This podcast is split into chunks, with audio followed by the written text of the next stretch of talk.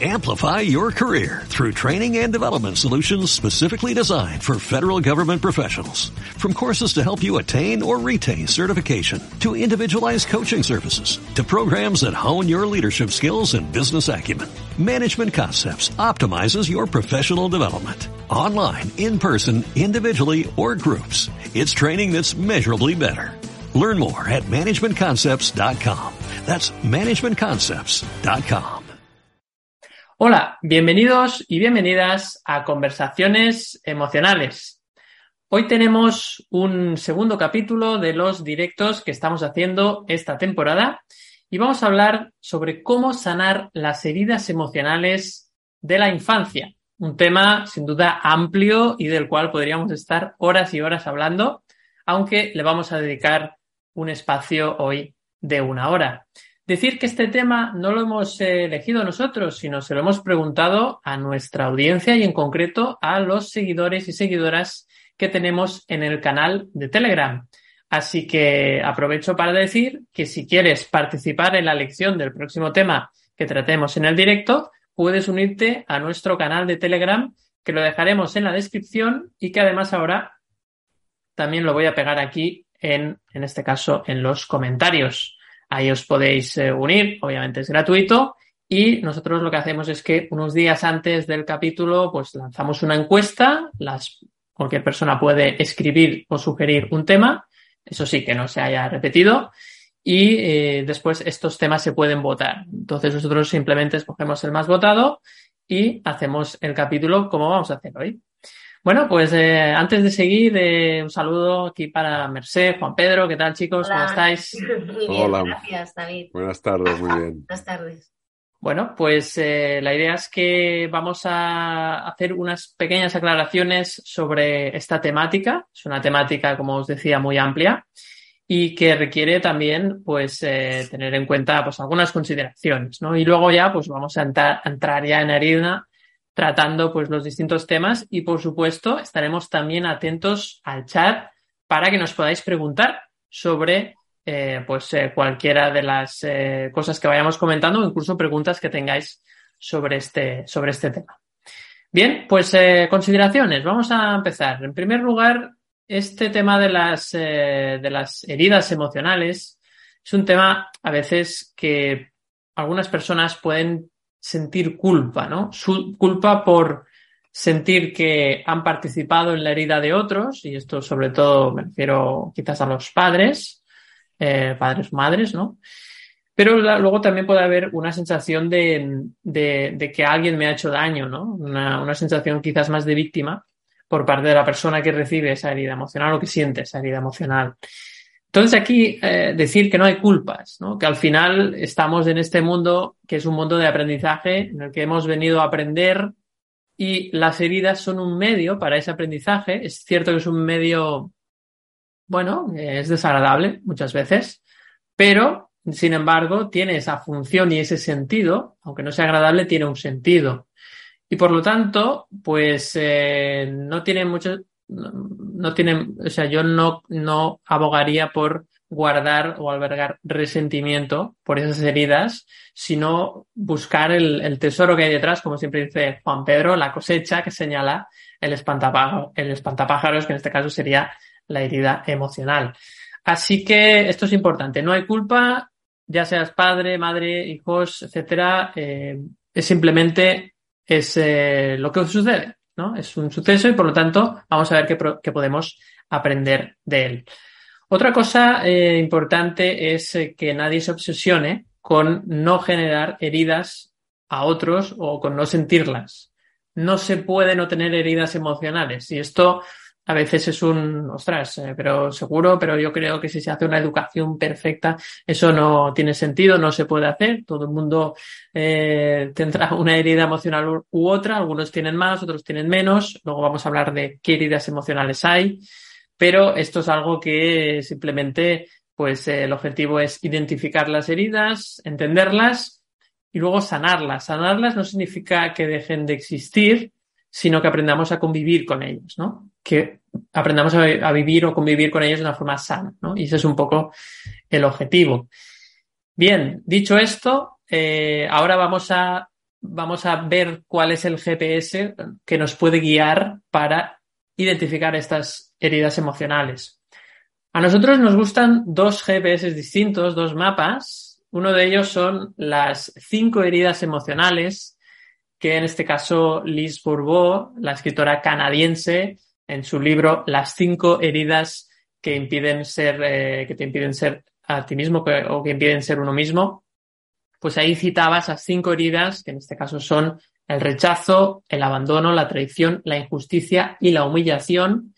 Y esas cinco heridas, que se pueden tener una, dos, tres incluso, pero siempre hay unas que predominan en tu vida en base a lo que te ha sucedido y sobre todo cómo has percibido tú lo que ha sucedido en tu infancia. Esto es muy importante, la percepción es la clave, porque al final las cosas no son lo que sucede, sino cómo tú interpretas lo que sucede.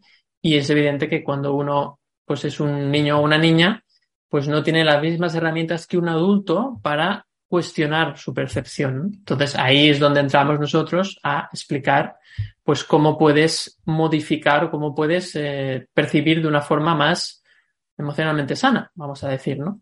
Que no te haga tanto daño, que no, al final que no acabes sufriendo, que es el objetivo, reducir el sufrimiento. Bien, pues este es uno de los, eh, esto es uno de los mapas, las cinco heridas emocionales. De hecho, tenemos una lista de reproducción eh, sobre este tema, en el cual hablamos mm, en cada, en cada vídeo, en cada capítulo de una de las heridas y la tratamos con profundidad.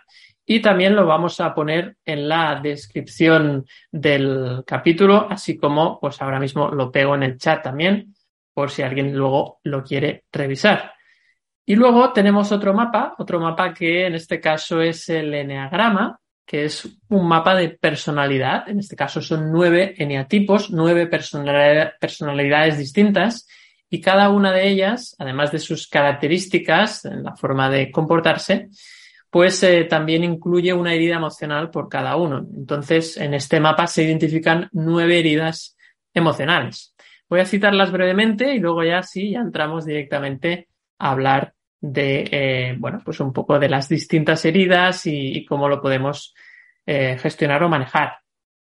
Bueno, en el caso del enneagrama, el eneatipo 1 es el eneatipo perfeccionista y eh, en este caso la herida emocional que tiene este tipo de personalidad es que no está bien cometer errores, es decir, es una persona que en su infancia, pues seguramente pues, sus padres serán bastante exigentes, y de alguna forma siempre tenía la sensación de que nunca había suficiente, de que se podía hacer mejor, cuando cometía un error se sentía muy mal y al final es una persona que en, la infancia se ha identificado también con lo que hace, ¿no? No tanto con lo que es, con el ser, sino con el hacer. Entonces esta persona luego cuando se hace mayor, pues eh, se convierte en un perfeccionista que se esfuerza muchísimo en hacerlo todo muy bien, para no sentir esa herida emocional de no soy suficiente o no lo he hecho bien, ¿no? Ese sería el eneatipo 1.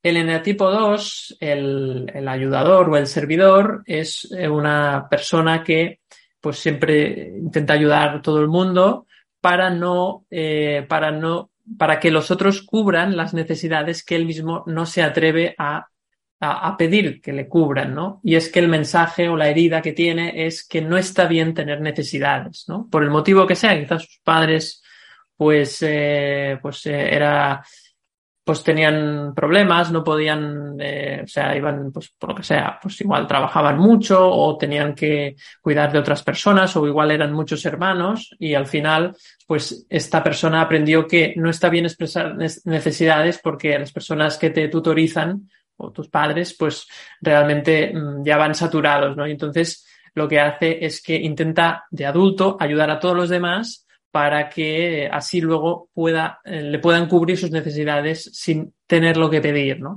Fijaros que al final estos son estrategias del ego, es decir, de nuestro personaje, que eh, usamos para cubrir nuestras necesidades, que vienen todas, nacen de una herida, en este caso esta herida de que no está bien tener necesidades. En cuanto al en el tipo 3, en el tipo 3 es el, triunfador, lo que aprende o un poco la herida que tiene de, pequeño es que no está bien ser tú mismo y por lo tanto debes destacar en algún ámbito para ser valioso. Así que construye una máscara, una personalidad triunfadora y también se esfuerza mucho en, en eh, hacer muchas cosas, se centra también en el hacer, porque aprendió que eh, él mismo de por sí es de alguna forma defectuoso o no está suficientemente bien. Entonces, para tapar esto, se esfuerza muchísimo en demostrar sus triunfos, ¿no? Y realmente, pues ahí hay otra herida, en este caso, pues que, hay, que, que hay que trabajar, que hay que manejar. El eneatipo 4 le llaman el especial, el mensaje que ha recibido en la infancia es que no está bien ser demasiado práctico ni demasiado feliz.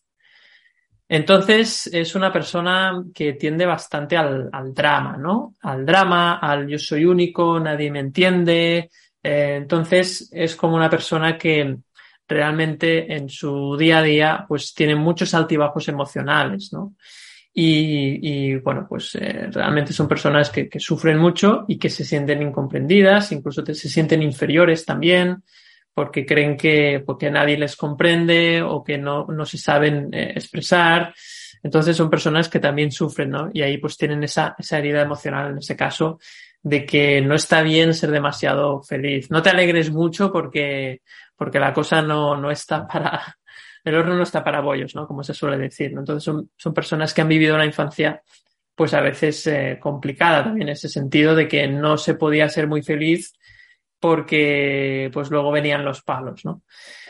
Vamos con el eneatipo 5, el investigador. Este sería estas personas que, que, viven más en la mente, que intentan un poco huir un poco de las, eh, de las emociones, eh, no les, les abruma ¿no? el, mundo emocional, lo contrario que el, que el caso anterior, que el tipo 4, que tiene mucho mundo emocional, el investigador o ermitaño, que también le llaman a este tipo número 5, pues tiene esa tendencia sobre todo a, bueno, pues a, ser más reservado, a no hablar de las cosas emocionales y se centra mucho en el conocimiento, ¿no? Son personas que leen mucho, son muy curiosas, les gusta aprender y que intentan eh, aprender a nadar con un libro y no nadando, ¿no? Son personas que, que, se centran mucho en el conocimiento. La herida que tienen en este caso, o el mensaje inconsciente que recibieron en la infancia, es que no está bien sentirse a gusto en el mundo porque pueden herirte, ¿no? Y por lo tanto busca a través del conocimiento evitar ese, ese dolor y también esconderse un poco y alejarse de las personas para no sentir eh, pues los vaivenes del, propios de las emociones, ¿no? Eso no significa, cuidado, que todos estos eneatipos, que las personas sean exactamente, que tengan esta herida o que sean este eneatipo y que eso sea así para siempre.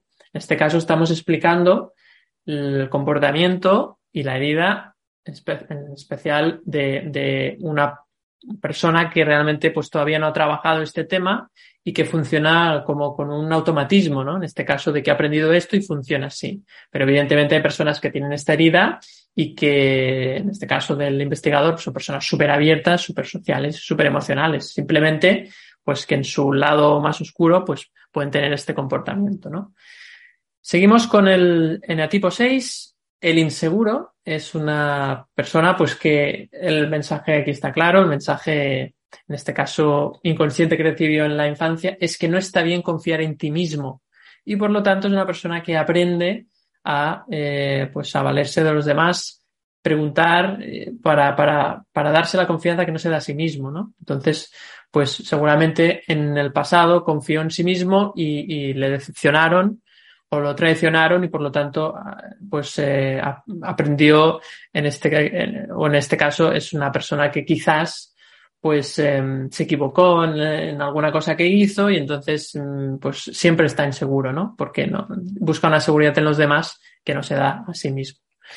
Más, eh, más eh, en este caso el 7, el entusiasta. En este caso, este eneatipo es una persona que, pues bueno, eh, es una persona muy eh, con ganas de innovar, muy que le gusta mucho la alegría, es una persona muy alegre, es una persona, eso sí, también es dispersa, pero tiene muchas ideas, muy creativa y es una persona que no soporta, de hecho es algo que no soporta que la aten, ¿no? No soporta no sentirse libre. Y es que su herida, en este caso inconsciente, fue que no está bien depender de alguien. Cuando dependes de alguien hay, hay problemas, ¿no? entonces ahí lo que busca es esa libertad, esa, ese hacer lo que le, lo que, lo que le apetezca y, no sentirse controlado, ¿no? Son personas que ante el control pues lo pasan mal y, se, se, enfadan, lo viven mal, ¿no?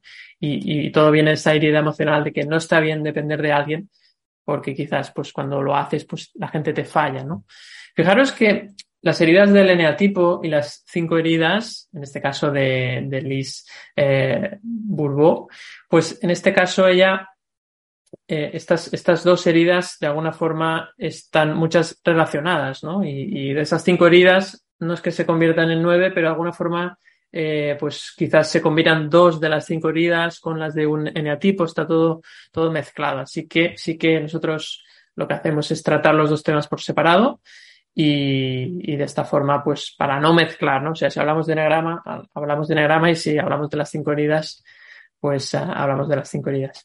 Vamos con los dos últimos, en este caso el dominante, la persona que, bueno, pues eh, la herida que tiene de infancia es que no está bien ser vulnerable ni tampoco confiar en los demás. Entonces es una persona que se vuelve agresiva para que no le ataquen, simplemente porque no soporta esa sensación de sentirse vulnerable, de sentirse débil, ¿no? Y por último tenemos el conciliador o el pacificador, es una persona que eh, pues siempre intenta que no haya conflicto, no soporta que haya conflictos, intenta portar, bien en el sentido de complacer a los demás para que nadie se enfade y el mensaje inconsciente, la herida que tiene emocional es que no está bien hacerse notar o hacerse valer. Entonces ahí pues ese comportamiento viene derivado de esta herida, ¿no? Bueno, esto sería un poco muy rápidamente, he hecho un resumen bastante eh, pues eh, rápido de esas, esos dos mapas. Y a partir de aquí, Merced Juan Pedro, eh, bueno, pues ¿cómo lo veis? ¿Qué, ¿Qué podemos decir sobre este mundo de las heridas emocionales? Bueno, este es un tema apasionante. Aparte, yo el tema de heridas emocionales, justo esta semana en una formación lo estaba tratando y cuando hablas de este tema, la gente de repente incluso te hace caso, ¿no? Porque es como, como descubrir ah, esto es el manual con el que he ido por la vida y ahora entiendo un poco todo. Yo, yo fijaos, si, si alguien me dijera, te, te, te la sano así, clic, las heridas emocionales le daba todo el dinero que tengo en el banco. Porque, porque es que, creo que me quedaría también que empezaría a producir dinero sin tener casi que hacer nada, ¿no? Porque realmente te, te sanas del todo. Pero bueno, las heridas quedan ahí. Em, Ah, sobre esto que decías ahora, David, hay, hay, un, hay un coach que, mm, ah, trata el tema de forma muy interesante, que es Oscar Martín Blas, que está muy especializado en, temas de relaciones personales, que habla de las heridas emocionales y él lo ha relacionado también con el eneagrama. O sea, esto que tú decías de qué heridas tiene cada eneatipo, él las tiene dice, a ver, cada, cada persona es un mundo, o sea, dos, uno no son iguales, aunque sean a la dos y tengan el mismo subtipo, no, no son iguales pues, porque reaccionan distinto, pero él las define bastante bien y, tiene un montón de vídeos donde lo explica, por tanto, os, invito a entrar en YouTube y, seguir a, Oscar, que es un, gran profesional y, una excelente persona y seguro que, os ayuda mucho. Yo lo que quería dejar claro es que, y es algo que a, menudo pasa, tú, tú citabas las heridas emocionales por centrarnos en ese esquema, el rechazo, la injusticia, el abandono, la humillación, la traición. Algo que, siempre dejo claro, te pueden haber abandonado y no tener una herida de abandono. ¿eh? Eh, te pueden haber, em, eh, o sea, te traicionado. pueden rechazar o traicionar y, y, no tener una herida de rechazo y una herida de traición. Primero, em, no, no, hace falta que haya pasado nada espectacular. A veces es eh, eh, lo hemos dicho muchas veces, le enseño un dibujo a mamá y mamá ese día tiene un dolor de cabeza insoportable porque las madres tenemos dolor de cabeza, ¿no? Como el resto de seres humanos. Y aunque lo intentemos todo, hay veces que tu hijo de tres años te hace el dibujo, esos soles maravillosos con unos rayos que, rompen el cielo, te lo trae y tú le amas con locura, pero ese día mm, tienes una migraña espectacular y dices, ay, ahora no. Y, el niño no piensa, ay, mira, mamá tiene dolor de cabeza porque tiene una jornada laboral demasiado extensa, se ocupa de mí, se ocupa de la casa, se ocupa de todo. Y el dibujo le encanta, pero em, ahora no puede. No, el niño piensa, he sido malo, mamá no me quiere, o sea, claro, tenemos que meternos en, el tema de, cómo es el cerebro de un niño, cómo funciona la mente de un niño hasta los siete años aproximadamente, ¿no? Porque las heridas emocionales son desde los cero a esa, un poco más, tal vez, ¿no? Pero, pero hasta esa edad en la que nuestra mente es como una caja negra y todo queda como grabado a fuego. Entonces, mm, puede que no te hayan rechazado y tengas una idea de rechazo, puede que te hayan abandonado. Yo, yo estuve trabajando con una persona que había sido abandonada y tenía una herida de rechazo y de injusticia. Y su hermana había vivido el mismo, la misma situación que ella y su hermana sí que tenía una herida de abandono. ¿Cómo podemos saberlo? algo muy importante es que así como tú, tú hablabas del enneagrama, algo de, que muy importante en el enneagrama es no es lo que haces, sino el para qué lo estás haciendo, porque puedes encontrarte dos personas que, eh, bueno, se, se han puesto esa máscara, ese eneatipo un, distinto. Mm, antes, por ejemplo, hablabas del eneatipo 1 y el eneatipo 3, ¿no? Bueno, pues ambos nos da por hacer, digo nos da porque, porque como sabéis yo me identifico con el eneatipo 1, ¿no?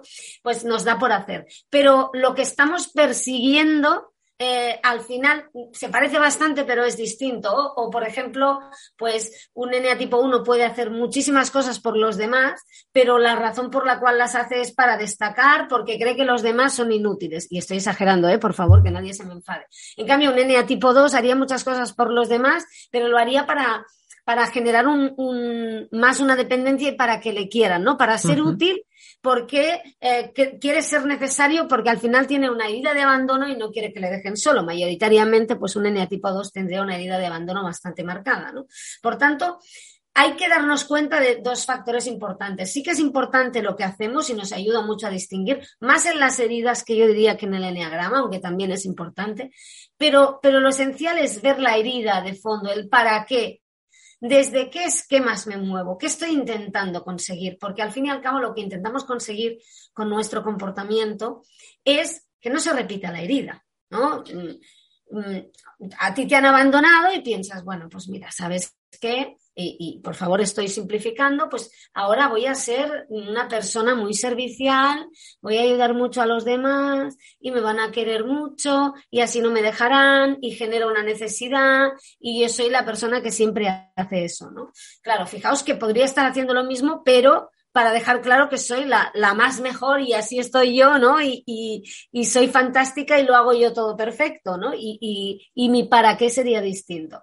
claro, estamos intentando no, revivir esa herida. Lo que pasa es que en lugar de hacerlo desde una base sólida y real, que sería soy suficiente y lo que tengo que hacer es amarme a mí mismo y reconocerme yo y no buscar ese reconocimiento ahí afuera, lo hacemos desde la base no sólida de no sirvo y mm, tengo, que, mm, tengo que tapar eh, este, esto que soy, ¿no? Esta especie de engendro maligno, culpable de todo, que es imperfecto, que no es suficiente, que no merece amor y que no es digno.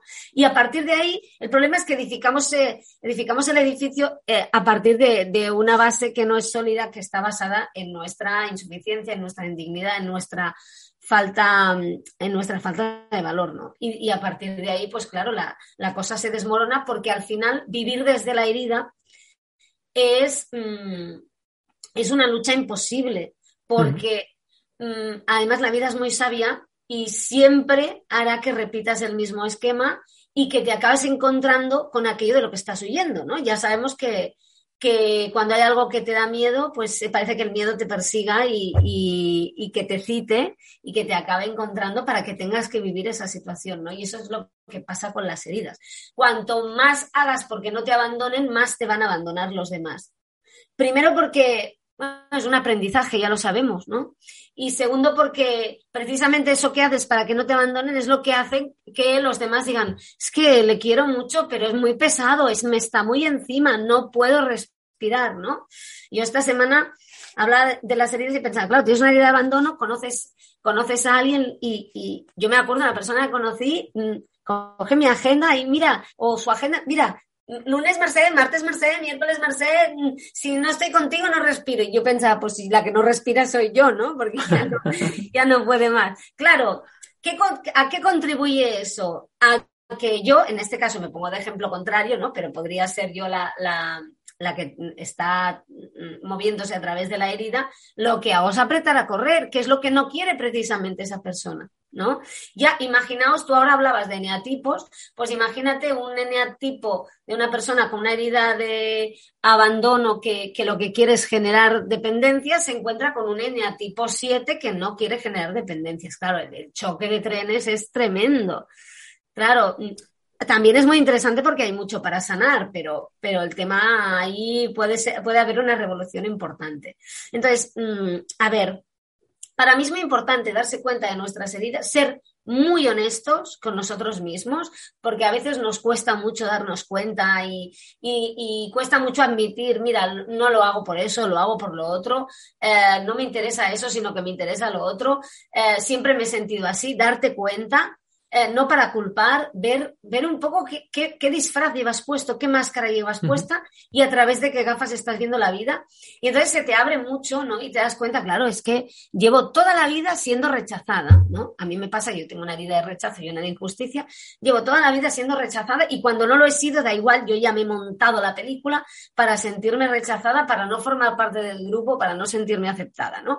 Y eso te lleva desde a atraer ese tipo de situaciones a Mm, inventártelas cuando no están. Entrar en un bar y pensar, a mí me ha pasado que esas dos personas están riendo y se están riendo de mí y, se han contado un chiste. No soy tan importante en sus vidas como para que te han visto, Ya, claro, o sea, es que las heridas nos hacen muy, muy victimistas a todos, ¿eh? A todos. Por eso yo creo que es, que es muy importante mm, darse cuenta de esto y, yo creo que el primer paso, ya iremos hablando, es tomar conciencia de cuáles son mis heridas y darte cuenta de, qué gafas llevas puestas para ir por la vida.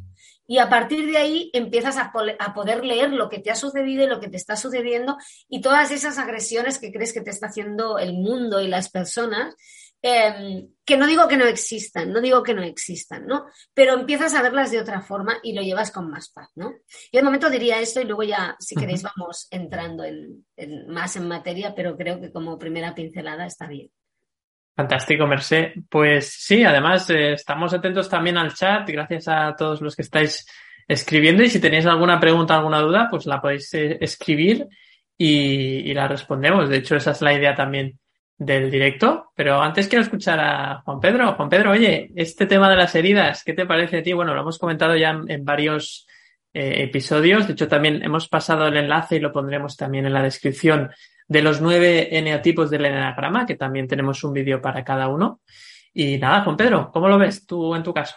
Pues a ver, yo creo que lo habéis explicado muy bien, ¿no? El, el repaso, ¿no? Que habéis dado a, al tema del enneagrama en las heridas. Yo lo que quería aportar era, pues bueno, si acaso un, cambio de perspectiva, ¿no? De visión, que todo esto de las heridas y el enneagrama en realidad es contar pues lo que ya se sabe desde la psicología, ¿no? Eh, y se estudia y, está, y es, eh, tiene un enfoque científico, pues de una manera diferente, contarlo pues como un enfoque, una herramienta para comprender. Yo creo que eh, hay que utilizar todo esto para comprenderse, y comprender a los demás y no ni para fustigarse, ni para etiquetarse, ni, ni nada parecido, ¿no? Eh, si, si acaso y si uno tiene grandes problemas con esto que llamamos heridas, que no dejan, a mí no me gusta la palabra herida porque parece que, bueno, pues tiene una connotación muy negativa. A mí me gusta hablar más de sello emocional, ¿no? Es un sello, una impronta emocional que, eh, bueno, pues con esto que conocemos también de genética, más ambiente, ¿no? La interacción. Sabemos que depende de nuestra genética y las experiencias que vivimos, pues se va forjando la, esto que llamamos personalidad. ¿eh? Y esa personalidad, pues es esa máscara que decíais, ¿no? Que viene de las estrategias que nosotros en la infancia llevamos a cabo como supimos hacerlo en base a nuestra genética. Y la buena noticia para mí es que está relacionada con el talento. ¿eh? Cómo llevamos a cabo los comportamientos que en su día nos funcionaron. Es decir, nosotros llevamos a cabo comportamientos en función de esas cosas que percibíamos, si nos aprecian, si nos rechazan, si nos eh, ignoran, ¿no? Eh, en función de, esa genética que tenemos, de esa percepción y las estrategias que llevamos a cabo están relacionadas con los talentos. Es decir, el perfeccionista que decías, pues es muy buen eh, detallista, trabaja muy, muy bien analíticamente con los detalles, se da cuenta de, es muy observador ¿eh? y, trabaja los detalles. Eso es un talento. Eh, la persona que ayuda, pues tiene esa capacidad, ¿no? De, de, empatía, ¿no? empatía, de empatizar, de, poner su, sus, su talento o sus, competencias, digamos, al lado de los demás, ¿no? El talento es algo más innato, como sabemos, ¿eh? es más genético, y luego cuando uno lo pone en práctica, va desarrollando competencias y habilidades, ¿no? Entonces, este enneagrama, el, el, el 9, ¿no? El, el de el, el de que evita los conflictos, la, la, sumisión, ¿no? Pues es, tiene un talento de eh, mediación, ¿no? Para unir, para, para cohesionar. Entonces, claro, aquí el, trabajo desde mi punto de vista es comprender esto y saber que lo que hicimos en su día fueron estrategias que buenamente supimos poner en marcha y que hoy quizá ya no nos sirven o que debemos darles un giro ¿eh? y potenciar esta parte positiva del talento eh, en pro del bien común ¿eh? de los demás y de nosotros. No para sentirnos víctimas, ni para explicar nuestra torpeza, ni lo mal, la mala suerte, ni nada de esto. Ahora, cuando nosotros solos no sabemos llegar a estas conclusiones más positivas y este trabajo que hay que hacer, pues a veces necesitamos ayuda profesional. Entonces, esto sería un poco desde mi punto de vista el, enfoque, no, no tan negativo, ¿eh? lo de la herida es porque es doloroso y que cuando se producen situaciones que nos recuerdan esa, eso que vivimos, pues se produce dolor. Y ese dolor es la herida que no está bien sanada, ¿no? Porque inconscientemente, y este es otro punto que quería meter, es que todo esto es inconsciente. Claro. Que no es que lo estemos haciendo. Que tanto la herida, tanto la herida como la estrategia, ¿no? Exacto, es todo inconsciente. Aquí la clave es empezar a darse cuenta a poner luz, ¿eh? a encender luces, que me gusta decir, a, ir con luces por la vida eh, y darse cuenta de que esto fueron estrategias, cosas que pasaron en su día, que bueno, pues eh, tú las pusiste en marcha, te fue bien, quizá hoy ya no tanto, que esto lo vas a saber en función de lo que te pasa, de los resultados que obtienes, de lo doloroso que te resultan las situaciones que vives y significa que pues tienes que poner en marcha otras estrategias.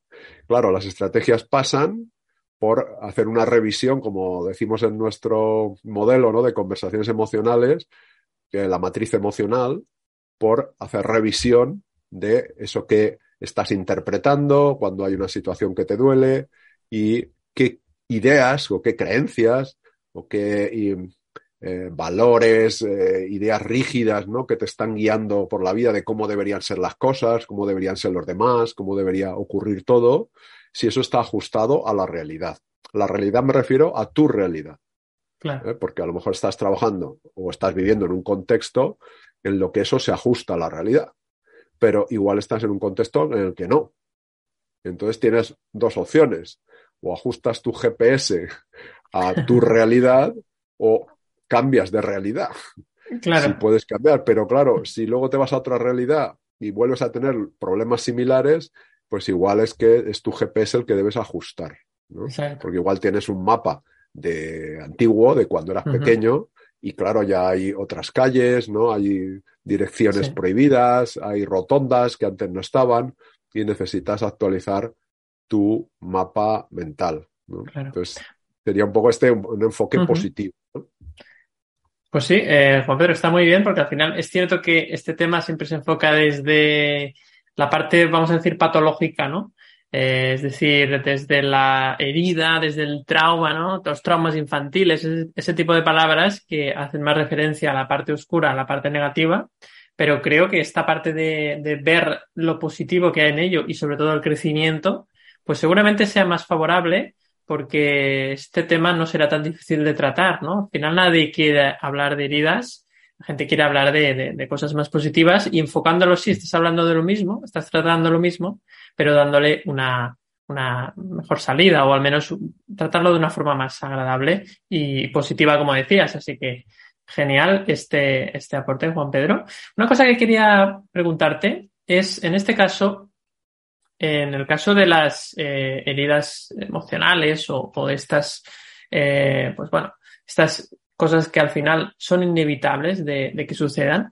¿Qué te parece la idea de que, de que en lugar de, que yo creo que es un poco lo que comentabas, ¿no? En lugar de centrarse en dejar de ser mm, de esa forma o dejar de tener ese comportamiento, ver cómo puedo adaptar este comportamiento, eso sí, que no sea muy, muy, muy extremo, lo podemos centrar un poquito, pero aprovecharlo para, por ejemplo, pues, eh, por ejemplo, en el caso del perfeccionista, ¿no? Pues, ¿por qué no me busco un trabajo en el cual se exija la atención a los detalles? ¿O por qué no dentro de mi trabajo busco funciones o dentro de mi equipo busco la función que más me pueda venir bien a, mí, ¿no? En este caso, o que es el ayudador, pues, eh, o servidor, pues es una persona que quizás, eh, pues en lugar de tener una tarea fija, un, un, una serie de tareas fijas que sea el que ayuda a los demás a hacer sus tareas, por ejemplo. Y, y ya se le enfoca un trabajo, un perfil laboral así, ¿no? Qué bueno sería que incluso esto se tuviese en cuenta a la hora de diseñar los trabajos en una organización, ¿no? No sé cómo, cómo ves esta idea. Claro. Sí, sí, claro, perfectamente. Está muy enfocado a, a esto que comentaba del talento que tiene cada uno, que esa predisposición a comportarte así es porque tu talento, tu talento entendido como lo que se te da muy bien, sin apenas aparentemente esfuerzo, ¿no? Uh -huh. sí, sí. Eh, pues llevarlo a este lado positivo de, de, en el ámbito laboral. Decir, bueno, pues si yo soy un, un gran eh, observador de los detalles, del perfeccionismo, hay dos vertientes para mí. Un lado es cuidar a nivel individual que esto no sea desproporcionado, que no te Exacto. genere problemas, ¿eh?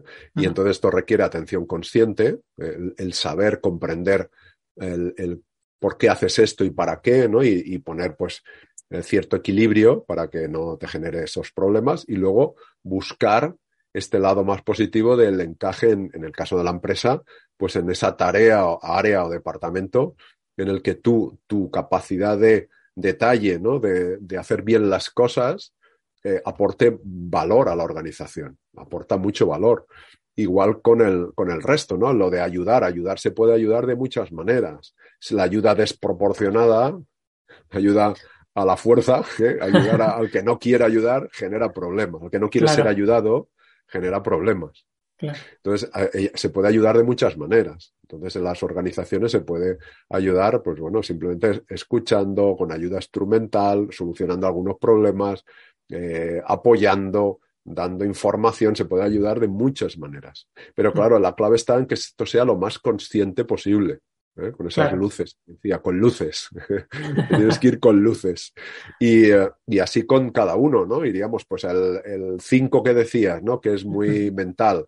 Pues este es muy bueno para pensar, para eh, para hacer manuales, por ejemplo. Hacer manuales. Procesos. Eh, eh, establecer el conocimiento, ¿no? El procedimi procedimientos para, uh -huh. por su conocimiento, eh, cómo se deben hacer las cosas, ¿no? Uh -huh. Entonces, sería buscar esta, este talento, ¿no? Claro. Que fíjate, de la herida nos vamos al talento. La herida para mí es por cuando es desproporcionado, inconsciente, tú estás haciendo las cosas, eh, estás utilizando estrategias que no son adecuadas para las situaciones que estás viviendo actualmente. Uh -huh. Entonces tratas de repetirlas porque esto es inconsciente, es automático y te trae problemas. Empieza a haber fricciones, forzar conflictos. situaciones, conflictos, y esto te está diciendo que no es por ahí, que no, que no es así, que no, no debes actuar así. ¿Vale? Uh -huh. Pero pasa que, claro, el ego que es muy puñetero, si se puede decir, pues se defiende diciendo que esto la culpa es del otro. que, a ver, cada uno tiene su responsabilidad, ¿eh? Pero nosotros también tenemos la nuestra. Claro. De hecho, Juan Pedro, eh, justamente hay, un tema, ¿no? Que lo decíamos al principio, que es el tema de, eh, bueno, que no, no, culpemos a nadie, que los padres, pues eh, es verdad que con su comportamiento han ayudado a que tú interpretes lo que ellos hacían como una herida, ¿vale? Pero eh, yo tengo un poco una, quiero lanzar una idea que es un poco como un pacto, ¿no? Eh, el pacto es el siguiente, a ver qué os parece.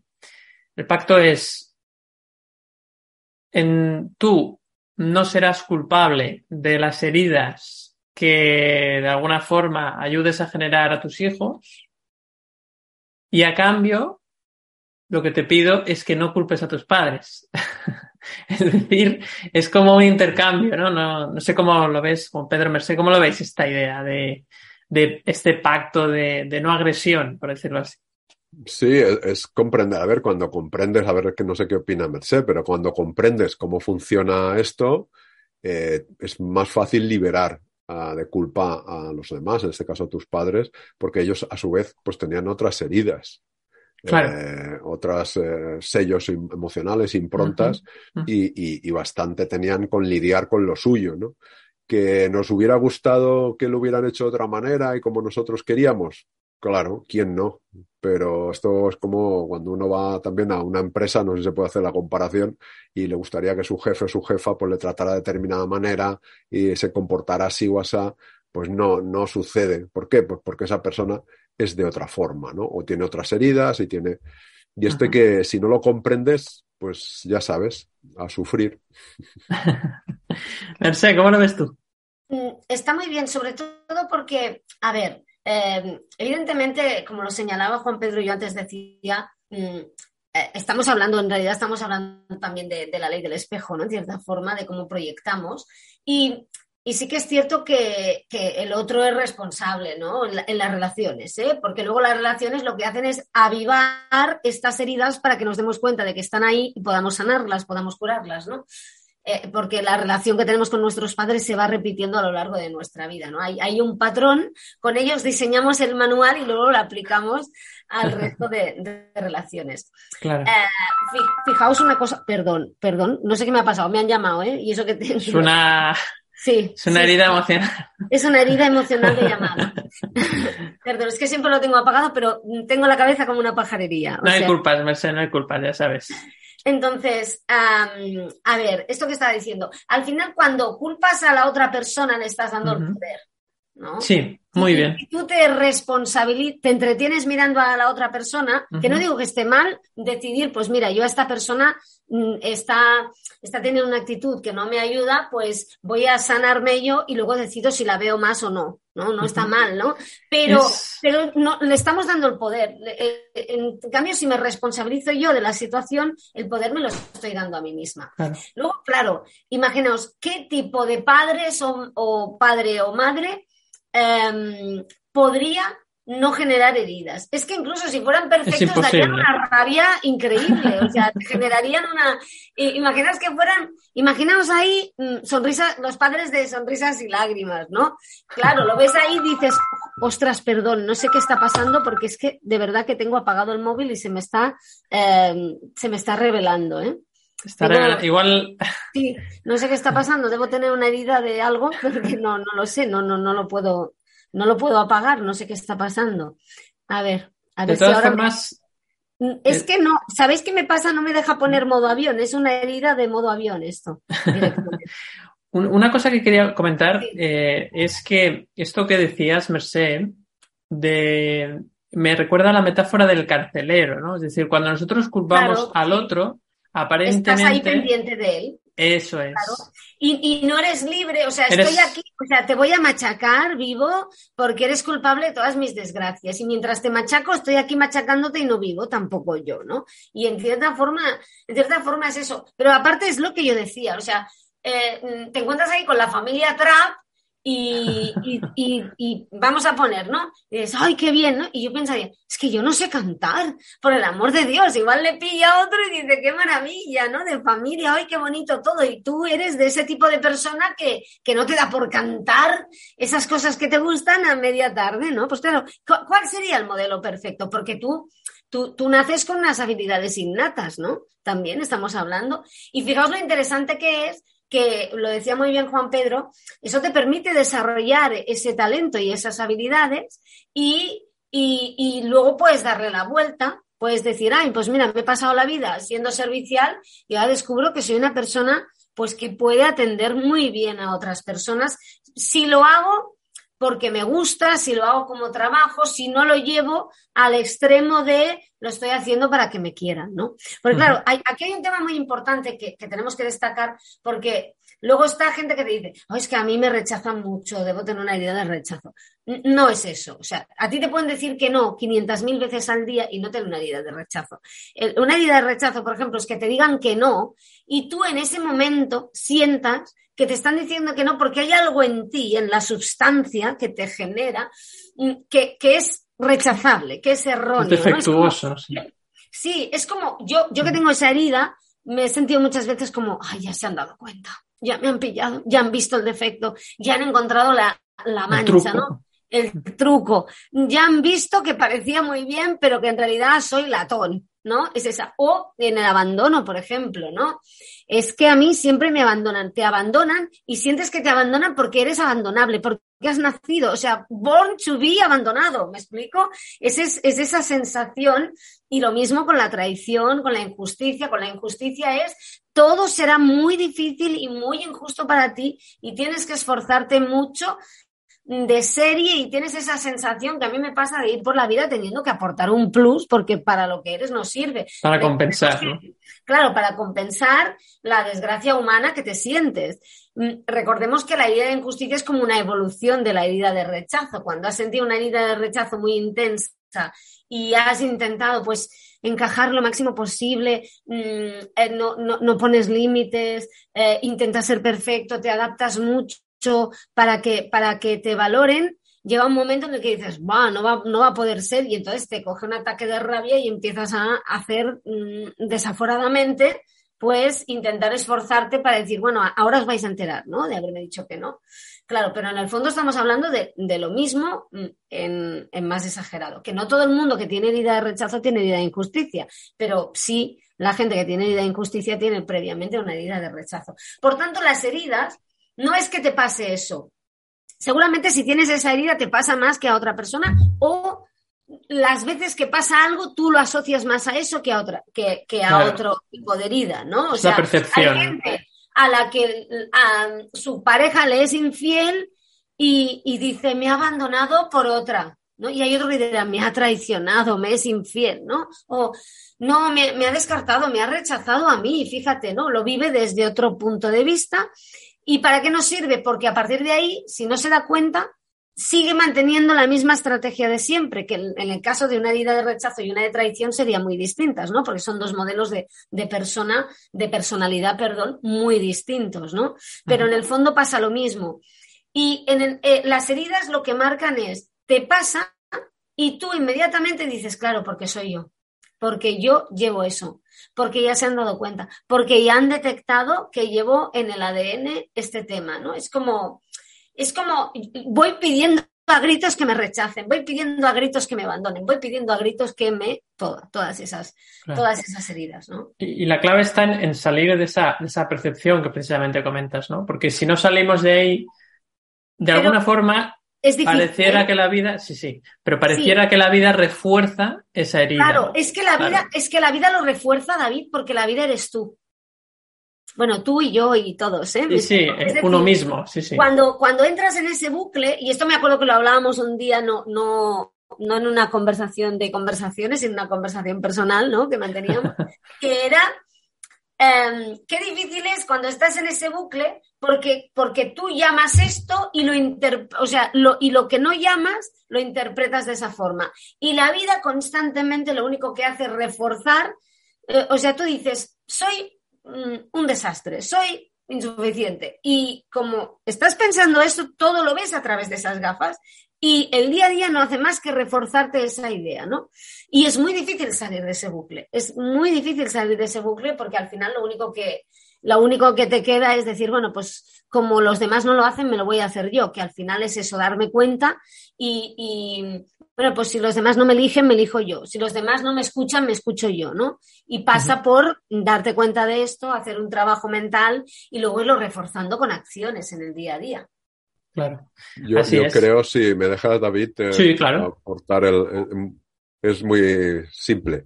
El, esto que decías de que la vida, ¿no? Que somos nosotros se encarga, ¿no? De recordarte las heridas. Yo creo que es como una herida física que cuando nos ha pasado a todos, ¿no? Que, que tú la llevas eh, donde sea, ¿no? La parte del cuerpo que sea y vas recibiendo golpes a lo largo del día, te vas dando ahí Dices, parece que todos los golpes me van ahí, ¿no? En la herida. No es, que, van ahí, es que tú estás haciendo tu vida y te rozas, tocas cosas, te rozas con objetos y claro, cuando ahí tienes una herida, te duele. Si, si no tienes la herida, ni te enteras que has rozado con eso. No te das ni cuenta, claro. No te das ni cuenta. Entonces dices, ah, entonces no, no te has dado, no has rozado con ningún objeto ahí. Sí, pero como no tenías herida, no te has enterado. Claro. Es esto más o menos. Sí, sí, es así de, simple, eh, pero es, es, es, cierto. Fantástico, pues tenemos una pregunta eh, que nos hace Jesús y es muy interesante. Dice, no sé si existirá alguna relación entre estas heridas de infancia y las memorias transgeneracionales, ¿no? Entendiendo estas, eh, yo entiendo las memorias transgeneracionales como vamos a decir, los traumas de familia que vienen de los ancestros, de padres, abuelos, bisabuelos, etcétera, tíos, y que de alguna forma yo creo que sí, personalmente, luego eh, comentáis también, personalmente creo que sí que hay una relación en tanto que esos traumas familiares se transmiten también en base al comportamiento que tuvieron esos padres con esos hijos y que esos hijos cuando se hicieron mayores y fueron padres también trasladaron parte de ese comportamiento a sus hijos, ¿no? Y pondré un ejemplo. Imagínate que hay mucho miedo a, la escasez, por ejemplo, ¿no? Pues ese, ese miedo a la escasez puede llevar a que las siguientes generaciones siempre tengan mucha desconfianza, ¿no? Y no, y no confíen en los demás porque haya como una idea de que cuando confías en los demás te fallan, ¿no? Y la gente te traiciona, ¿no? Entonces no puedes confiar en los demás y por lo tanto, pues eh, es difícil que seas abundante porque la, manera de ser abundante es precisamente confiar en los demás y confiar en la vida. Por lo tanto, hay una relación directa entre las heridas de los, vamos a decir, ancestros y, y, las, y las nuestras propias, ¿no? Em, luego también aquí podríamos entrar en temas, por ejemplo, de si las mujeres de la familia, por ejemplo, han sufrido humillaciones, pues puede ser que la siguiente generación, la siguiente mujer, pues lleve esa carga emocional de todas las mujeres de la familia y de alguna forma sienta también eh, pues esa, esa herida y que su función sea venir aquí a sanarla, por ejemplo, a sanarla, ¿no? Para toda la familia, ¿no? No sé cómo lo veis, Mercedes Juan Pedro, esta idea, esta pregunta. Sí, y aparte, fíjate esto que estabas diciendo, o sea, yo, iría más allá. Tú dices las mujeres de la familia. Es que puede ser que los hombres de, los hombres de la familia se estén sintiendo culpables por cómo algunos ancestros trataron a las mujeres de la familia, ¿no? Y ellas lo lleven como una carga y ellos también lleven esa carga, ¿no? Y se note en el comportamiento, porque es algo que se ha transmitido a muchos niveles, ¿eh? Porque esto lo podríamos hablar desde muchos, desde muchos ámbitos, incluso desde la psicología, antropología, y podríamos ir ya pues a, corrientes más espirituales, ¿no? que, que lo tratan muchísimo. Pero bueno, al fin y al cabo, estamos hablando de comportamientos que se transmiten, que no tiene por qué ser el mismo, porque a veces pasa que, bueno, pues como eh, mis ancestros hacían esto, te encuentras que hay una generación que hace justo todo lo contrario, ¿no? Pero lo hace a partir de esa misma herida.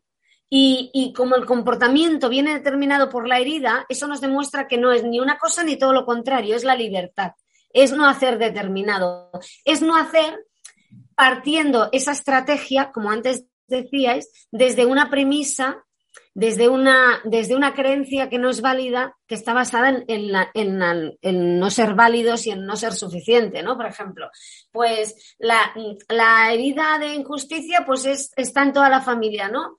Muy bien, bueno, pues eh, puede ser que eh, mis ancestros lucharan muchísimo y acabaran pues en situaciones mm, mm, porque fueran personas muy peleonas por la justicia, ¿no? Y acabaran ajusticiados, incluso fusilados, por ejemplo, ¿no? Bueno, pues yo puedo estar así o yo puedo ser una persona de esas que no abre la boca porque tiene miedo a decir algo y a llevar la contraria y no sé por qué me está pasando y estoy haciendo lo mismo. Y si os fijáis, ninguno de los dos comportamientos ni está bien ni está mal, ni, ni nos lleva a liberarnos, porque no es lo que estás haciendo, es, es a ver, sé libre y, y deja de, y, y si puedes darte cuenta y deja de comportarte a partir de la sensación de que la vida es injusta contigo, ¿no? O sea, el problema es, tengo la sensación de que la vida va a ser injusta conmigo. Ay, pues como va a ser injusta, yo voy a ser súper servicial y no voy a hacer, no voy a incumplir las normas. Y tengo, igual tienes un antepasado que se dedicaba a romperlas porque las encontraba injustas, ¿no? en el fondo estamos hablando de lo mismo, ¿no? Eh, y, y, y, y, lo que está bien es, es verlo, ¿no? Y claro, esto también se transmite porque al fin y al cabo, fijaos que las creencias se transmiten las creencias se transmiten de generación en generación a nivel personal, a nivel familiar, a nivel colectivo y bueno, eh, como sociedad nos vamos transmitiendo creencias una tras otra. Así es. La buena noticia es que esto se puede cambiar, ¿no? Y de, hecho lo, explicamos siempre en la, en la matriz emocional, que es un vídeo que también encontraréis, en el que explicamos un poco cómo podemos modificar las creencias ¿no? que nos llevan al, al, sufrimiento. De hecho, Jesús nos comenta también, añade a la, a la pregunta, eh, que esto hay una parte de la psicología, habla de la psicología sistémica, supongo que se refiere también a, la psicología transpersonal, que tratan estos temas de los, de los clanes eh, familiares. No sé si Juan Pedro nos puedes comentar algo sobre, sobre este tema. Uh, sí, a, a, ver, yo no soy, como sabéis, psicólogo clínico. ¿no? Uh -huh. eh, esto es más de, estos enfoques son más de terapias, ¿no? De psicoterapias y terapias sistémicas, forma parte de la psicología humanista, uh -huh. eh, la, la, psicología sistémica, transpersonal, como dices. Lo que pasa es que esto se aleja eh, de lo que se llama la psicología científica. ¿Vale? Sí. Porque no estas eh, eh, pues estas vertientes trabajan con casos clínicos y no hay modelos teóricos, no hay, uh -huh. bueno, pues eh, experimentos que se puedan replicar y cosas de estas, pero no significa que no sean válidas, ¿eh? significa que, bueno, pues que la ciencia, el método científico no es aplicable aquí, lo cual no uh -huh. significa que no, que no sea válida. Y, y, sí, lo que dice Jesús es así, es decir, al final sabemos que la impronta emocional, las emociones son capaces de alterar eh, la genética, ¿no? Activan y desactivan genes y los genes se transmiten de generación en generación y nos, nos, marcan esa predisposición a comportarnos, ¿no? De una determinada manera por, por, ese impulso emocional, porque el comportamiento sabemos que viene del, de la emoción, ¿no? Entonces, eh, bueno, pues esa predisposición es lo que nos lleva a ese comportamiento que podemos heredar. Si además, claro, luego nuestros padres nos educan en esa dirección porque ellos han heredado comportamientos, han aprendido, ¿vale? Aquí serían más aprendidos comportamientos sí. de sus padres, pues todo esto es, como decía Mercedes, a muchos niveles, eh, pues un, una influencia que te termina uh -huh. haciendo repetir esos patrones que, que, en muchas ocasiones pues no son saludables. Uh -huh. Así es. De hecho, al final, una de las, eh, de las conclusiones que podríamos sacar de este capítulo es que mm, estamos predefinidos por muchas cosas, ¿no? Por la genética, pero también por la cultura, es decir, por lo que hemos aprendido, por los aprendizajes que hemos vivido en nuestra infancia. Ahí podemos incluir estas heridas emocionales también, es decir, y luego también nos podríamos ir a la parte transpersonal o a la parte más de los ancestros, es decir, tenemos muchos condicionantes como seres humanos a la hora de comportarnos.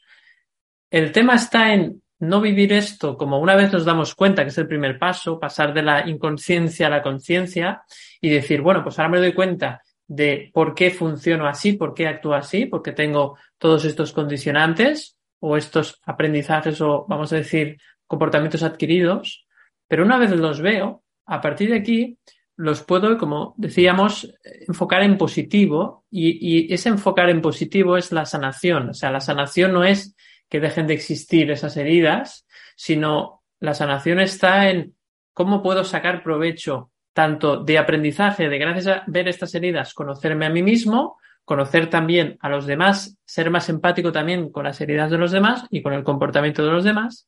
Y finalmente, pues eh, adecuar un poco lo que hago en mi vida o lo que vivo con esta, esta forma de ser que yo veo que es predominante en mí.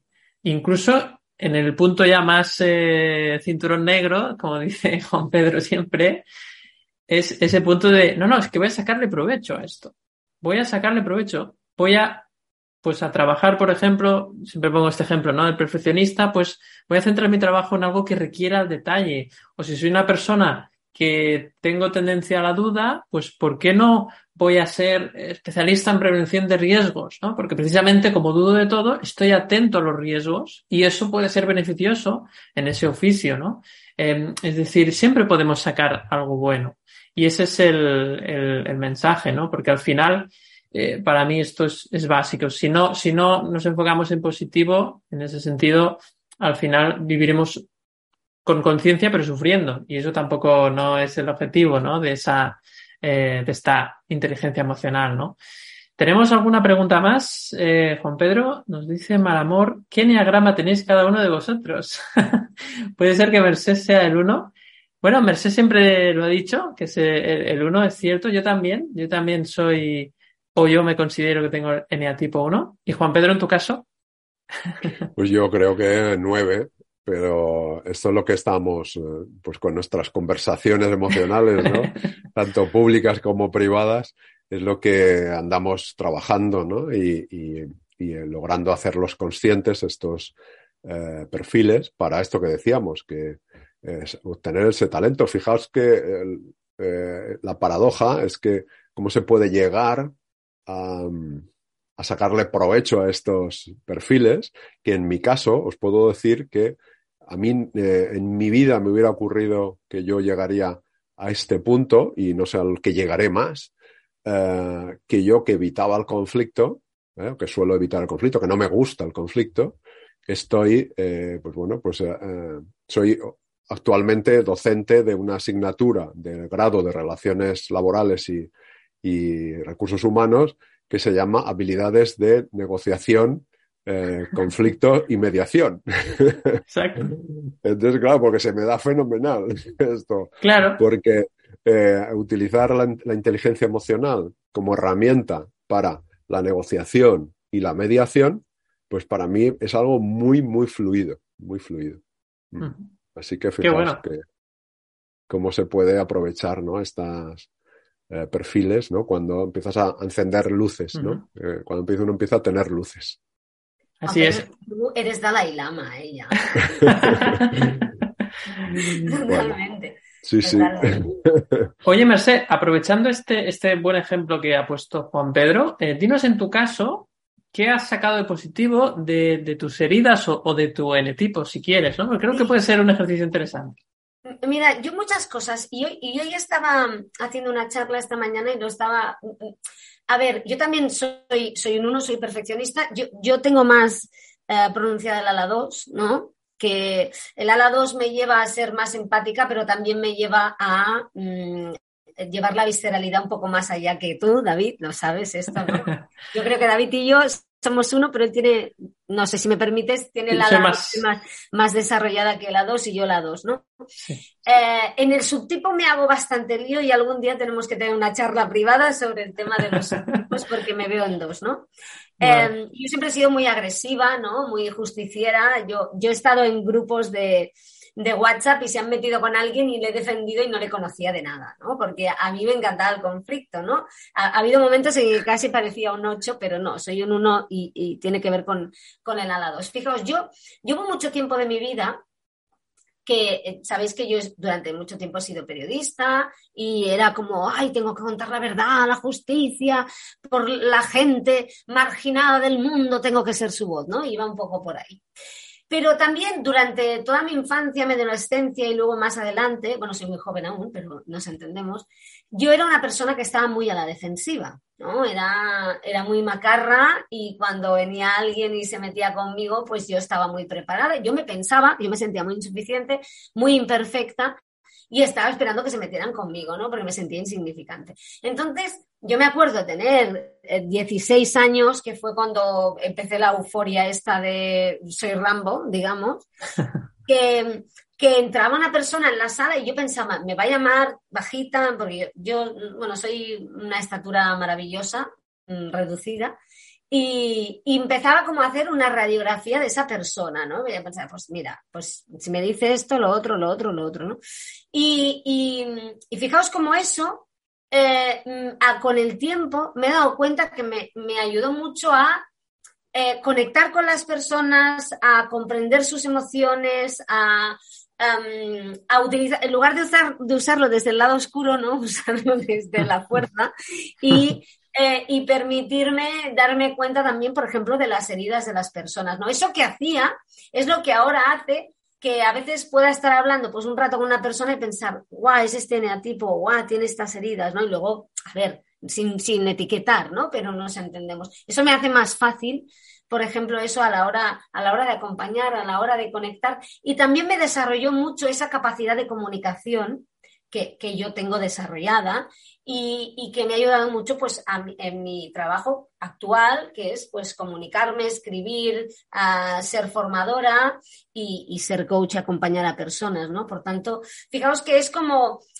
tengo que comunicarme muy bien porque tengo que defenderme, ¿no? Y eso desarrolla mis habilidades comunicativas, mi talento para eso, desarrolla mi capacidad de ver los puntos mm, flacos, por decirlo así, los defectos del otro, pero al mismo tiempo también me permite ver su humanidad y poder conectar con las personas. Yo es lo, es lo que es lo que he visto, ¿no? Porque, bueno, o sea, es utilizar, es ser un, un ninja, pero, pero para, para acompañar, ¿no? Porque yo siempre era como yo tenía las estrellas de la muerte preparadas, ¿no? Claro. El hacha que siempre decíamos, eh, la famosa hacha de Merced. Sí, a ver, y no, y no, y no, o sea, no, no lo escondo, ¿no? Es que hay veces que lo digo, hoy, esta mañana precisamente lo estaba diciendo en la charla, y, la gente se sorprendía, ¿no? Que yo digo, no, es que yo antes era muy macarra, es, era, esto me lo dices en la calle, y lo decía porque tenía mucho miedo y, así imponía mucho, ¿no? Pero mm, que al final es miedo y, sentirse vulnerable y, no querer que, vean tus defectos. Pero al final eso también, como habéis dicho muchísimo, desarrolla tus habilidades, ¿no? Así es. Totalmente. De hecho, en mi caso, Merced, yo ya sabes que también soy un uno y, yo creo que, además, también creo que, siento eh, herida o he sentido herida de rechazo también, es decir, poco las, las dos cosas. Entonces, por un lado está el miedo a cometer errores y por el otro la, la sensación de rechazo muchas veces. Entonces, claro, esto te hace un obsesivo de la perfección, de todo hacerlo súper bien y el aprendizaje ha estado en, poco a poco ir soltando esa necesidad de, ser perfecto, en, sobre todo soltar la necesidad de que los demás sean perfectos, que eso significa que sean como yo creo que tengan que ser, que es una idea totalmente subjetiva que no tiene nada que ver con la realidad. Y entonces al final te das cuenta de que, de que, de que hay que ir soltando y de que no tiene ningún sentido eh, quizás esa obsesión eh, que yo tenía, por ejemplo, al principio también cuando era muy joven, que era eh, cambiar el mundo, ¿no? Yo, o sea, llegó un punto en el cual dejé de querer cambiar el mundo.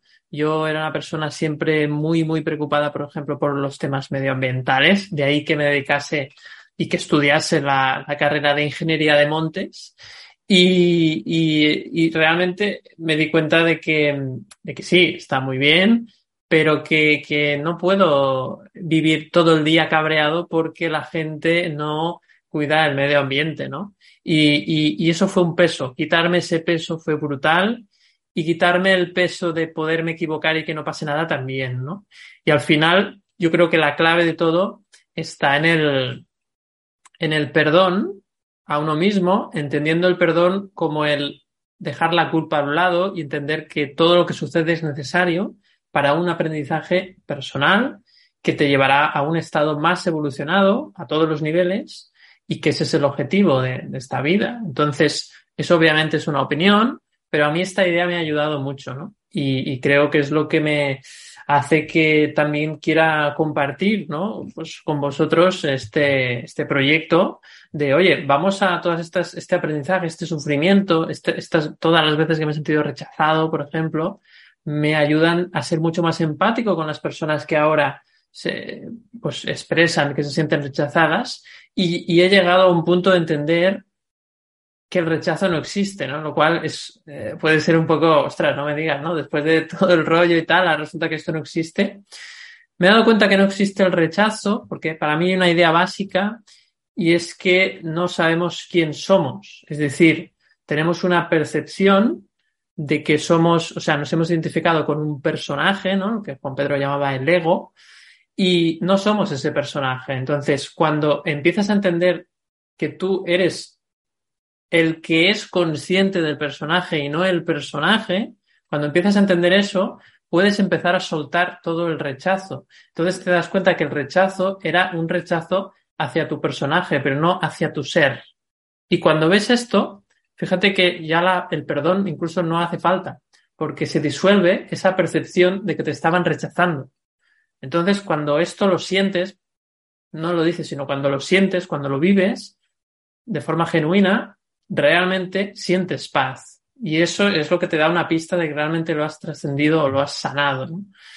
Entonces, ¿puede ser que te sientas rechazado otra vez? Puede ser, pero creo que cuando empiezas a tener esta perspectiva de que nadie te rechaza, de que la vida es perfecta, de que todo sucede porque tiene que suceder, te das cuenta, y eso es verdad que los años te ayudan a verlo, porque tienes más ejemplos vividos por ti mismo, te das cuenta de que es que resulta que aquella vez que me dijeron que no a ese trabajo, o esa chica o ese chico que, que te dijo que no en una relación, resulta que gracias a eso, luego conociste a una persona maravillosa que te permite vivir las experiencias que necesitas vivir, que estás viviendo ahora, ¿no?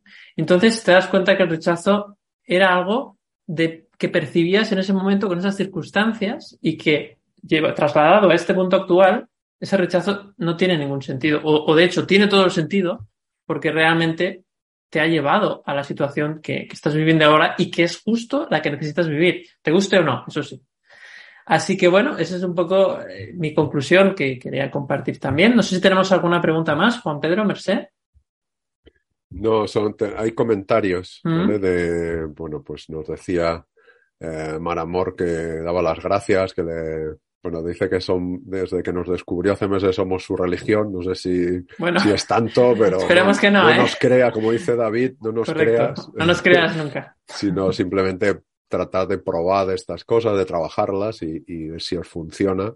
Y si no, pues quizá a lo mejor a veces hay que pedir ayuda profesional también, por supuesto. Y nada, decía Lali que, que había que perdonar, ¿no? A quien te, a quienes te hicieron sentir así. Yo, yo matizaría que es a quienes tú atribuyes que te hicieron sentir así, porque ellos fueron el estímulo, pero quien se sintió así fuimos nosotros. Uh -huh. Es decir, la, el disparo emocional es interno.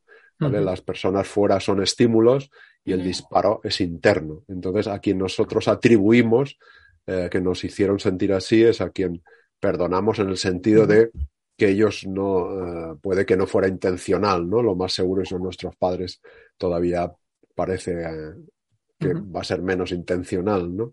Y, y, nada, y luego, bueno, Mar Amor dice, habla de perfeccionismo, os lo dejo a vosotros. Sí, dice, ser perfeccionista acaba siendo un, un trastorno obsesivo compulsivo para un uno. Es verdad que, que hay una relación, ¿no? De la obsesión con, con, el uno suele ser bastante obsesivo con, con los detalles. Compulsivo, ¿no? También se y, le define como obsesivo compulsivo. Sí, sí, sí. Incluso puede llegar a, a, tener este, este trastorno que está tipificado en este caso por la, sí. por la psicología. Y, y, es verdad que a veces pues te fijas en lo que te falta, que, que nunca hay suficiente, pero creo que, que la clave como, y corrígeme si no es así, Merced, pero creo que al final la clave no es solo el hecho de darte cuenta de la herida también, sino practicar el perdón y en este caso el perdón hacia ti mismo, como decía muy bien Juan Pedro, ¿no? Porque no son lo que te hicieron los demás, sino cómo tú interpretaste aquello que te pasó. Y no se trata de sentirte culpable, sino en ese momento no tenías más herramientas para percibirlo de otra manera. Por lo tanto, perdónate a ti mismo por esa percepción y sana la percepción, ¿no? Que hay que sanar no es la herida, sino la percepción en el fondo, fijaos que yo antes decía, no es que te digan que no, es que tú identifiques que te dicen que no porque eres rechazable, porque, porque, porque es como si hubieras nacido con ese ADN, rechazable, abandonable, traicionable, cada uno, ¿no? En el fondo es, sí, los demás están ahí para notificarte, ¿no? Para darte cuenta, para que te des cuenta de que tú te has creído eso. Por tanto, lo que realmente te, te cura, te sana, es perdonarte a ti por haberte creído que eras defectuoso, que habías nacido con una tara, ¿no? Que era mm, ser rechazable, ser abandonable. Y eh, claro, fijaos lo, lo, interesante que es esto, que al final, al final te das cuenta de que la diferencia entre vivir estas situaciones del rechazo, del abandono, desde la conciencia o no, lo que te lleva es a, me lleva un aprendizaje o no me lo llevo. Es decir, paso a la siguiente ronda con, algún, con alguna luz más, como diría Juan Pedro, y me doy cuenta de más y lo vivo con más paz o paso a la siguiente ronda sin haberme dado cuenta de nada pensando que el mundo me está rechazando, que el mundo te puede estar rechazando, ¿eh? Pero al final nos damos cuenta de una cosa, dos personas ante la misma situación eh, una la puede, puede llegar a casa y sentirse rechazadísimo y la otra reírse del mismo tema. ¿Cuál es la diferencia? La diferencia no es lo que les han dicho. O sea, mm, pongamos dos personas que van a una entrevista de trabajo y no cogen a ninguna de las dos porque hay mucha gente, ¿no? Vale, pues una de las dos se va a casa y piensa, he fracasado, me han vuelto a rechazar, claro, si es que siempre es a mí eh, toda esa ese diálogo interno que nos vamos repitiendo, ¿no? Y la otra llega y dice, bueno, pues otra vez será. ¿Que le duele? Sí, pero no identifica eso como que tenga relación con, su defecto interior de rechazo, ¿no? Porque no. tiene esa herida, no tiene esa herida, a lo mejor tiene otra herida, pero esa no, ¿no? Y yo, yo que tengo esa herida muy, para mí es una herida muy dura, ¿eh? Em, a ver, cada uno tiene la suya y es muy dura, ¿no? Pero a mí esta, aparte, es, como la que empieza, ¿no? La, herida que se genera en, la infancia más tierna, ¿no? Desde, a veces desde la barriga de mamá, ¿no? Digamos. Mm, yo, yo he estado en una situación, me acuerdo una vez, que iba a un lugar y siempre me pasaba algo y me sentía fuera de lugar, rechazada, no me aceptaban y, estaba como eh, obcecada con ello, trabajando el tema, pero volvía a pasar, ¿no? Y me acuerdo que después de mucho trabajar el tema, fui un día, me pasó lo mismo, me dijeron no, mm, bueno, volvió a pasar el mismo numerito de siempre por el que me decían que no y luego me decían, ah, sí, sí, que estás apuntada, puedes pasar, pero yo pasaba una vergüenza pública terrible, ¿no? Claro. Y ese día volvió a pasar y yo no me sentí parte del problema, no sentí que aquello fuera... Em, Contigo conmigo. No sentí que hubiera una tara en mí que lo hubiera originado. Y me acuerdo que me, entró la risa y, estaba la, chica delante, la que había, la, ayudadora en, reconocer mi herida de rechazo, por decirlo así, ¿no? La sanadora, ¿no? La ayudante de sanación. Y, y yo dije, ah, ¿es esto lo que se siente? Y se me quedó mirando y me dice, perdona, digo, no, no, son cosas mías, ¿no? Porque en el fondo fue como, ah, me han dicho que no, que es como llevan una desorganización. Mira, no, no dan para, pero no culpándoles, ¿eh? sino están desorganizados y, no tenían apuntado mi nombre. Pero no es que yo tenga nada malo en mí que haga que mi nombre no salga en las listas, ¿no? Que ya me han visto. Y la verdad es que es completamente distinto porque vives la situación, te dicen que no igual, pero a ti no te duele. O sea, tú no te la llevas a casa, no duermes con el rechazo esa noche. ¿No? Y, cada vez cuando te das más cuenta, pues, pues hay más situaciones en las que es verdad, te pasa menos, pero es que tú también lo interpretas mucho menos como rechazo lo que te pasa, ¿no? Claro. Y acabas viviéndolo más en paz. Es que al final, bueno, yo siempre lo digo, es como, es como si lleváramos un algoritmo ahí en la, en el fondo es un algoritmo lo que llevamos en la mente y, acabamos viendo aquello en lo que nos fijamos, ¿no? Tú, si no intentarlo aquí mismo en YouTube, entra un día, mira algo y ya verás como los próximos cinco días no paran de ofrecerte eso porque creen que te interesa, que está muy bien, ¿eh? Bueno, pues, pues con nuestra vida podemos hacer lo mismo. Modifiquemos el algoritmo, que no es fácil, entrenando la mente y haciendo conciencia, y ya veremos como, como lo que nos ofrece bueno, nuestra mente y la vida en realidad, que es un reflejo de lo que llevamos dentro, eh, situaciones distintas. Pues sí, eh, la clave es esa. Eh, cuando cambias la interpretación, la vida ya no necesita ponerte en las mismas situaciones para que te des cuenta de esa interpretación, vamos a decir, pues que nos hace sufrir, ¿no? Una interpretación sufriente o que te hace que te hace sufrir. Fantástico. Pues bueno, creo que ya nos hemos pasado de la hora un poquito. La verdad es que estoy perdiendo el perfeccionismo porque si fuera perfeccionista como antes no habría pasado ni un minuto más. Pero yo creo que el tema da para sí. Teníamos preguntas y creo que, es interesante. Y me gustaría acabar con una última reflexión. Y no la, no la voy a hacer yo, la va a hacer Juan Pedro, así que ahí te lanzo el, el reto. Bueno, pues nada, yo me ha pillado desprevenido, así que no, tengo ninguna. Eh, pues nada, yo, a, ver, para mí lo importante de todo esto es el darse cuenta, como sabéis. A mí me encanta esto que suelo decir que para despertar, este es el famoso despertar, el tercer ojo, la conciencia, ¿no? El darte cuenta que para esto no hace falta irte a la India a desconectar, ni al Tíbet, que está muy bien irte si quieres, te puedes ir, ¿eh? pero que lo puedes hacer en la puerta de tu casa, en el sofá de tu casa, conduciendo un vehículo, eh, lo puedes hacer en cualquier momento, solo tienes que poner atención, atención consciente a lo que está sucediendo. Tener esta información, por supuesto, adquirir información para comprender, pero atención consciente y con esto vas despertando poco a poco. Entonces, que no hace falta irte al Tíbet de verdad y a la India. Os podéis ahorrar mucho dinero de verdad, mucho dinero, en el sofá de tu casa, despiertas, ese es el famoso tercer ojo, la luz y, ya está, y bajo la atención puesta ya el máximo tiempo porque no siempre es fácil, ¿no? Cuando uno está constipado y o pilla algún virus, pues la atención cae, o si no has dormido bien, cae, pero tú pon la atención todos los días, pregúntate, y esto es mi frase final, ¿dónde tengo la atención? Nada más. Oye, Juan Pedro, broche de oro. Fantástico. Muchísimas gracias a los dos por compartir este espacio y muchísimas gracias también a todas las personas que, habéis participado en el chat. Nos está gustando este formato. Creemos que sí que es cierto que nos gustaría hacerlo más a menudo, pero bueno, la agenda es la que es. De momento lo estamos haciendo una vez al mes. Repito, eh, os podéis suscribir si no estáis suscritos ya al canal de Telegram en el cual vamos eh, informando de todas las nuevas publicaciones que vamos publicando, así como también lanzamos la encuesta para que nos digáis cuál es el tema que queréis que tratemos en el siguiente capítulo. Así que nada, muchísimas gracias por vuestra atención y nos despedimos hasta el próximo mes, hasta el próximo capítulo aquí en Conversaciones Emocionales. Un abrazo.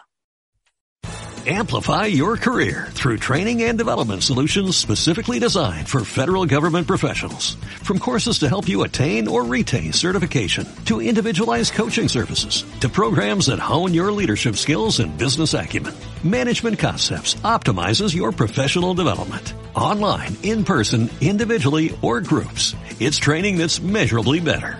Learn more at managementconcepts.com.